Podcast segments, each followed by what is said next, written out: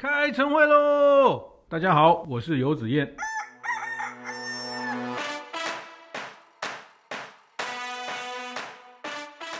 那我想这几年大家常常听到新零售这个名词，那我想很简单的跟大家谈一下，呃，这个叫有粉丝有财啊，就是以前叫有土斯有财，这个大地主哈，但是现在是。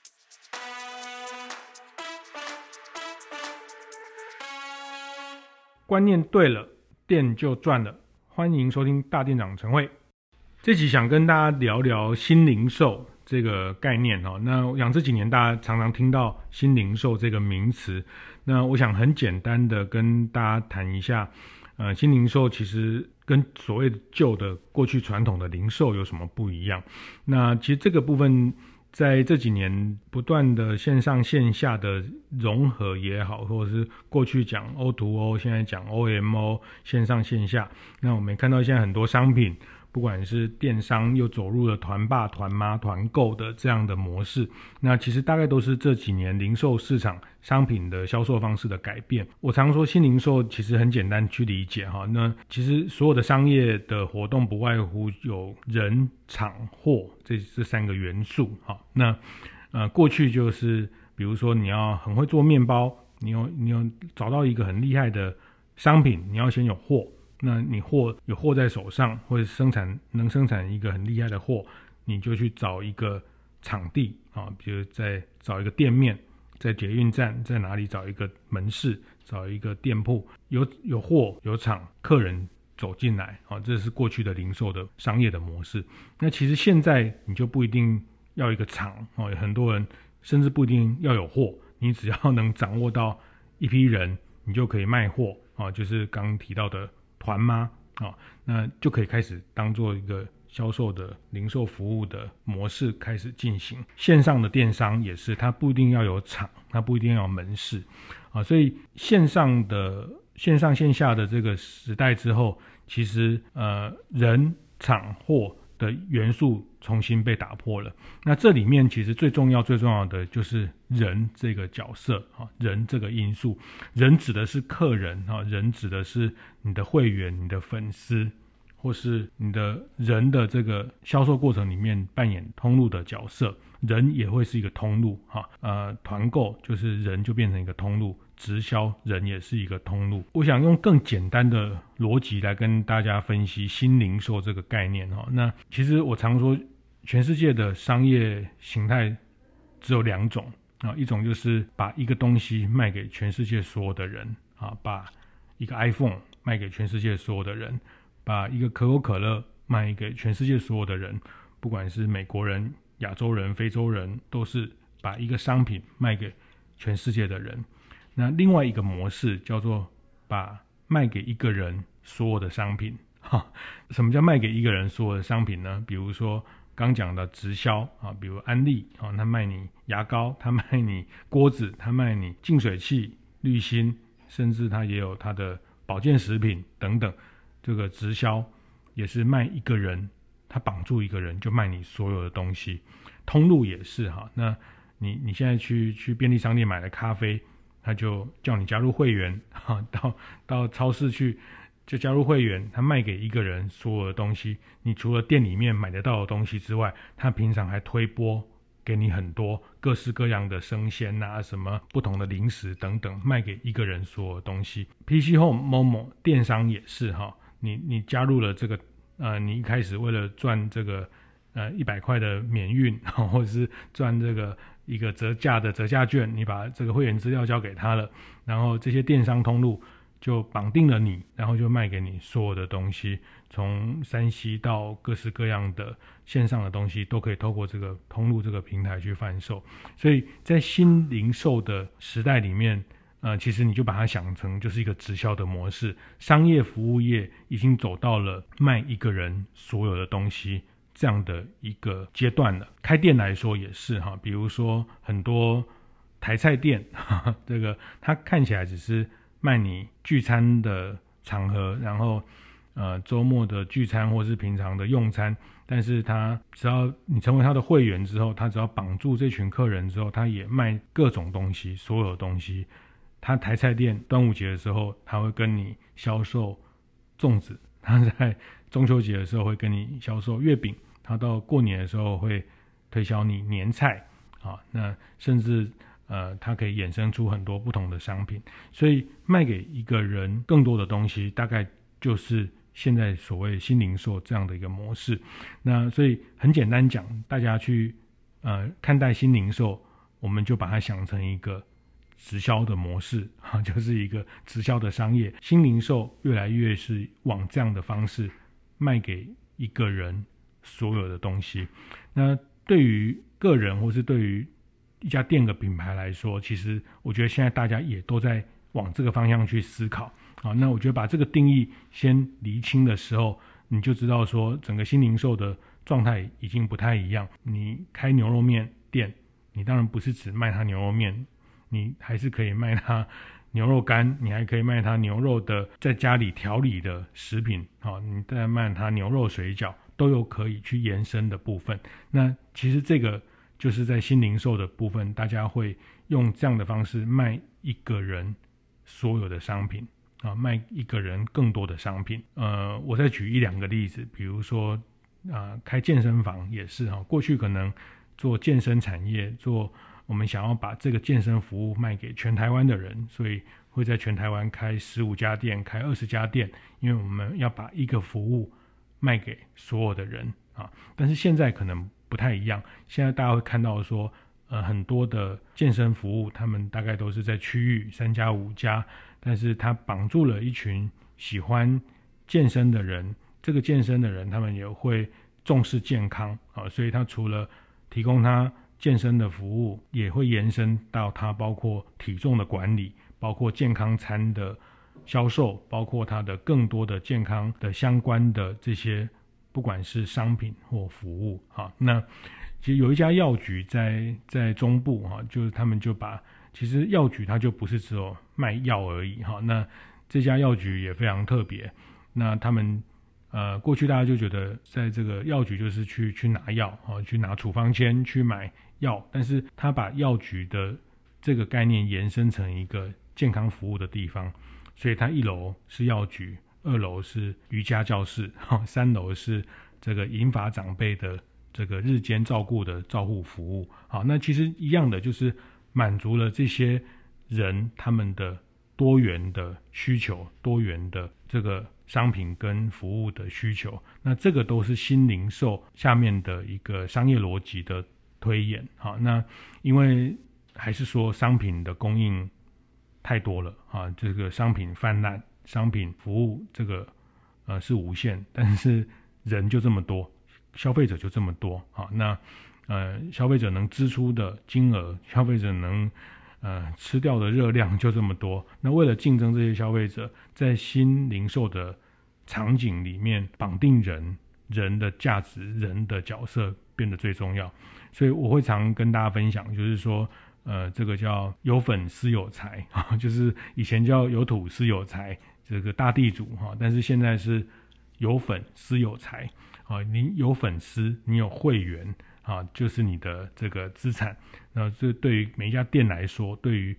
这是为什么这几年特别重视会员的经营啊？那特别重视这些呃流量的管理，因为它要变成你的存量，你要变成你的自己的私有的这个私域流量啊。最近大家还常讨论到这个名词，简单说，你就是把它变成你一个呃会员的一个池塘啊。那你要把这群人。照顾好，把这群人绑紧，把这群人的黏度、互动度提高，透过不同的商品、跟服务、跟内容去跟他沟通。在这个情况之下，呃，就所以我们会回头看新零售的这个议题下面，人会被放大一个很重要的角色啊。那这个场地，其实场地就会变得很多元，场域就会在多通路的方式去接触到。不同的商品啊，那一个商品它可能在店面被被搜寻到，可能在网络上被销售，可能在呃不同的团开团里面被接触到，那所以通路也会走到一个多通路的一个情境里面啊。那最后就是货的部分哦，那货的部分就会变成越来越多都是绑定人之后，那人们为什么要买这个东西？驱动人们购买的部分，其实它就会很大部分是来自于社群的推播、社交的推播啊。那就是呃，社群、社交或是社区哈，大概就是一个这样的一个影响到大家去买东西。比如说直播的带货，它就是一个透过社群媒体去购买的行为。啊，那所以呃，因为我还是说，商品世界因为在线上线下的整合之后，其实我们的选择真的太多了。啊，你你要买一个气炸锅，你大概。Google 一下气炸锅，你大概从从这个一九九九到这个九九九九，或是的太多的几十个商品，那你要怎么选择的时候，其实这时候人就变成一个关键，就变成他透过团购的方式，透过某一个直播主，透过某一个 KOL 去带货，所以还是回到我刚提到的，在新零售的这样的一种商业形态里面，人的角色变得很重要，你必须掌握自己的。会员必须掌握自己的粉丝群。那如果你的粉丝群你没有足够的会员跟粉丝的时候，你就可能会去透过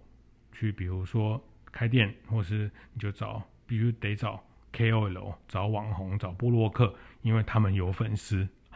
他们有粉丝，那他们可以影响到他们的这个社群的一个购买的行为。那这个里面，呃，我想特别跟大家分享一个观点哈，所以。呃，在这样的新零售的情境之下，我这个不管是各位做的是实质的商品，或是在卖服务、卖健身、卖 SPA、卖美甲等等哈，都都一样面临到这样的问题哈，就是呃，你大概已经很难把一个服务卖给全世界的人的这个会越来越困难。但是你现在有一个机会是卖卖给一个人更多的服务、更多的商品，那这个是。接下来商业的发展非常明确的一个逻辑跟趋势。那在这个情况之下，会特别提醒大家，就是呃，你卖什么其实可能不是那么重要啊。那 更重要的是你是谁啊。所以我也会常跟呃大家分享一句话，就是你是谁比你卖什么重要。那这句话听起来有一点，有一点意思，有一点怪怪的哈。就是说你是谁比你卖什么东西重要。啊，就是说，嗯，那我们是是卖衣服的啊，我们是呃是卖开健身中心啊，我们是做提供这个减重的课程啊，我们是做这个重量训练的服务啊，那我们是卖卖餐饮啊，我们是开餐厅啊，那其实我觉得这是比较在过去的零售跟过去的服务业的形态，我们会用这个方式思考，但是我想跟大家提醒的是说，在接下来的商业服务业的世界，商业服务业的这个时代，你是谁？好，那你这家店是什么样的个性？什么样的品牌的主张？什么样的品牌的价值主张？这件事情会比你卖什么重要？怎么说呢？因为你最后什么都会卖，哈，你最后什么东西都可能会卖，哈，因为你今天开餐厅，你可能。还会卖它啊、呃，不管是这个年菜，不管是你，甚至接下来你还可能会帮他买卖他餐具，不行吗？可以啊。有一次，呃，我跟呃台中的一头牛魏姐，我们做了一个烧肉的直播，哈、我们来谈一头牛品牌故事。哎，说着说着，其实很多人对于我们在烤、在煎烧肉的那个电烤炉就很有兴趣，他就说，哎，那个电烤炉去哪里买的？啊，那一样，你今天成为开一家餐厅，你成为一个帮大家把关好食品安全的角色，或是帮大家做一个美食的引荐者，或是美食的推广者。如果你这个角色跟定位可以找出来的时候，你就可以提供他更多的商品跟服务，卖他更多的东西。那一样，你是谁？哦，你这家店是？讲的主张，讲的价值是什么？呃，我们再举像最近这一波也蛮多，很多社区很多地方都会看到很多这样的健身产业非常蓬勃啊。那很多小型的这种呃做做重训的，做这个呃健身房的啊，很多在北部，在全台湾都很多地方，但很多这样的空间。那他卖的是去做健身的课程吗？啊，那。其实像我们在大店长的社群里面，呃，我们像有一个 Super Fit 啊、这个小燕姐他们做的一个这个重训的品牌，那他们的主张，他们卖的是健康啊，他、是一个帮大家做健康的管理者啊、所以这个定调跟这个定位清楚了之后，他在做健康管理的服务，减重是其中一个项目。他也可以同时提供有减重跟健康管理需求更多配套的，不管是健康餐的服务，不管是呃相关的身心灵课程的咨询或者是介绍啊，那我觉得这一块就会变成是他绑住了这群人之后，可以去延伸更多的商业机会的可能。那今天这段的分享，其实也想特别跟很多。呃，线上或者是许多现在在做团爸或团妈的呃微商的这些的伙伴们分享哈。那因为我最近也去上了几次像团妈这样的课。那前阵子我到了一个呃食品展去，我看到他大办很多的做食品、做这些呃不管冷冻食品或是这些特色食品、烘焙食品，他们的摊位上他们都会挂说他们。非常乐意哦，就是团爸团妈可以跟他们洽询内洽。那大家也知道，现在不是只有团爸团妈，现在连便利商店啊，很多便利商店的店长也都在开团啊。他们透过赖的方式收单，然后去找很多特色的商品，不见得是在便利商店上架的产品都会进到，但是因为他们抓住了这个社区的人啊，那建透过社社群的社交媒体的这个方式。建立的大家的连结，那有一些特别的品相，他们就会推荐给他们的这些呃很熟悉的客户啊。那所以这样的团购的行为也变得现在这个服务业、零售业一个非常主流的一个销售的模式。那我也会想跟在做这样的销售服务的伙伴们，我们我觉得更重要的是，呃，你必须去传达你是谁，比你卖什么重要。哈，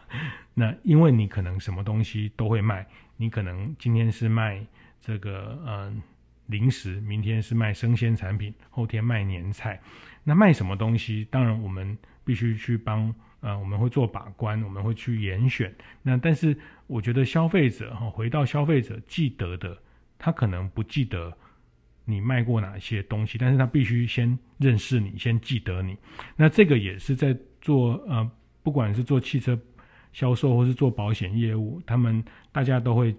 常常谈到的一个观念哈，一个观点就是，呃，你要卖东西之前，先要把你自己卖出去，哈，就是说，呃，你要把成功的把自己先推销出去。这个其实就是说，让别人记得你这个人的，我刚刚讲就是这个人的个性，这个人的价值主张，你这个人的对社区、对环境、对议题的一个，呃，你的。看法哈，那这件事情其实都会形成大家对你的认识，就像我们认识我们身边所有的人一样，我们会约略知道他的政治倾向，我们会知道他的兴趣、休闲、嗜好是什么啊。那我觉得大家在做销售的时候，这件事情呃一样，不管是个人品牌或是开一家店的店家品牌，在这个品牌上的管理，其实就变得非常关键。啊，那再更呃直白的说，比如说你你是一个团妈，你在做一个帮你的这群办公室的朋友，或是你的这些呃现你的社群里面的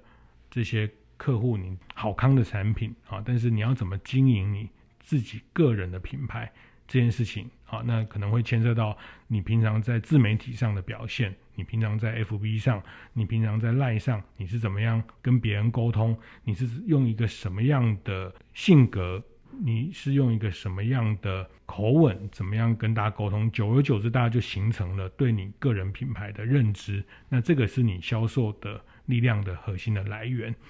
呃，比如说 啊，大家很熟悉的几个很。这个网红也好，就是像像馆长啊，我们讲到馆长，我们就很明确知道，很容易想起他讲话的样子，他的那其实他卖的很多东西，他他卖的东西还蛮多元的哈，但是我们就会想起他那个样子。那很多人对他这个人的性格、人的角色很鲜明啊，比如说像呃，在团购界里面有一个天后叫柯柯以柔这个艺人哈，那他也是卖了很多跟亲子家庭生活有关的东西，但很多人认识他是因为觉得呃，他是一个呃，在家庭这个受到家庭的这个婚姻里面嗯。呃的一个挫折，但是他很努力的，很坚，很付出很多坚忍的力量去照顾他的小孩，照顾他的家庭的一样一个这样的去角色的设定啊，就是他是一个呃，为了养小孩，为了要扶持这个这个自己独立，然后自己去做这个做很多的团妈的这个尝试。那很多人是因为这样的角色去认识他，那这样的认识其实。久了，他慢慢就会累积成一个认同啊。那当当变成一个认同的时候，其实他卖的东西，大家比较容易去注意到，那也愿意去跟他有一个商业的交易的往来。那所以这集我想，呃，特别呃，这集不管你今天经营个人品牌，或者是经营一个店家的品牌，那我会特别想跟大家提醒，就是呃，可能你要去。记得一个这样的一个思维，这样的一个观念哈，就是你是谁，比你卖什么东西重要。你是谁，比你卖什么东西重要？因为在新零售的这样的一个商业的模式、商业的场景下面，接下来我们很很容易，或是我们呃必然是去绑定会员，绑定一群人，然后卖给他更多的东西。啊，换言之，你今天开。面包店，你也不是只有卖他面包，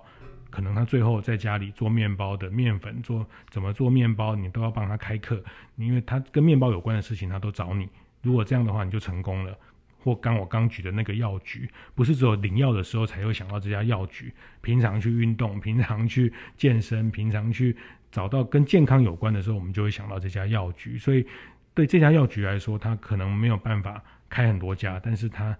只要能绑住一群人，提供他多面向的服务，他的营业额、他的获利也可以有很可观的成长。那因为这个是一个新零售的时代啊，不管是个人、团妈、团爸有这样的机会去经营你的个人品牌，要非常的精准的去定位。虽然呃，我们都不是什么大网红啊，但是我们在身边的朋友里面，我们那个角色。会容易被定位，你这家店也是一样，在这个社区里面，你是不是一个对社区的公益有付出的人？你是不是一个对社区的活动有参与？你是不是一个重视这个社区、重视这个城市文化传承的一家店？我想这个都会变成消费者对你的认识跟认知。那我还是强调，这样的认识跟认知。经过了时间的累积，它就变成了一个认同啊。那呃，我们很多东西到后来买东西交易，它其实是一个认同的选择，因为我们认同它的价值，我们认同它是，比如咖啡店，我们认同它是一个公平贸易豆。那我们因为认同它的价值，东西好吃，很多店都很好吃 哈。因为这个时代要比好吃，其实很多好吃的选择，但是价值的选择。当一旦认同之后，那那个力量是很可观的，而且认同之后，它就会形成一个长期的客人的客户的关系啊。那这个认同就会形成再购，那这个认同里面，我们其实可以满足他消费者更多的需求。其实对消费者来说，对客户来说，也是一个很好的，呃，也是一个很很好的事情，因为他就呃不用去花很多时间做选择，他只要选择你。那你介绍的东西，他都可以得到一个呃很稳定的呃很品质很好的一个确认。那我们选择了几家店，选择了几个人，那其实对消费者来说，他也并不喜欢每天都重新做选择，好，因为选择其实是一个风险。那对消费者来说，我想大家都一样，我们的行为哈，其实呃像我们家吃牛排，大概就是吃那一两家，虽然每年每个月都。会有新的牛排店开幕啊，那我想大家想一想自己的消费行为也是这样。咖啡店你大概会去的就是那一两家、两三家。周末全家人会去的馆子就是那两家、那三家。好，那这个就是我想的，就是呃，特别跟大家提醒，就是现在已经是新零售的时代。那在新零售的时代，人、厂、货这三个元素，人特别特别的重要。那有粉丝有财啊，那你只能你只要能绑住一群人，不管是个人品牌，不管是一家店，你得到他的认同，你就可以满足他所有的需求，更多的需求。那这个是接下来大家在设计，大家在思考自己接下来的商业模式，也是一个非常重要的观念。那今天的分享先到这边告一段落。会后记得在 Apple Podcast 上订阅、评分、留言。有任何想在晨会上讨论的议题，也欢迎提出。大店长晨会，我们下周见，拜拜。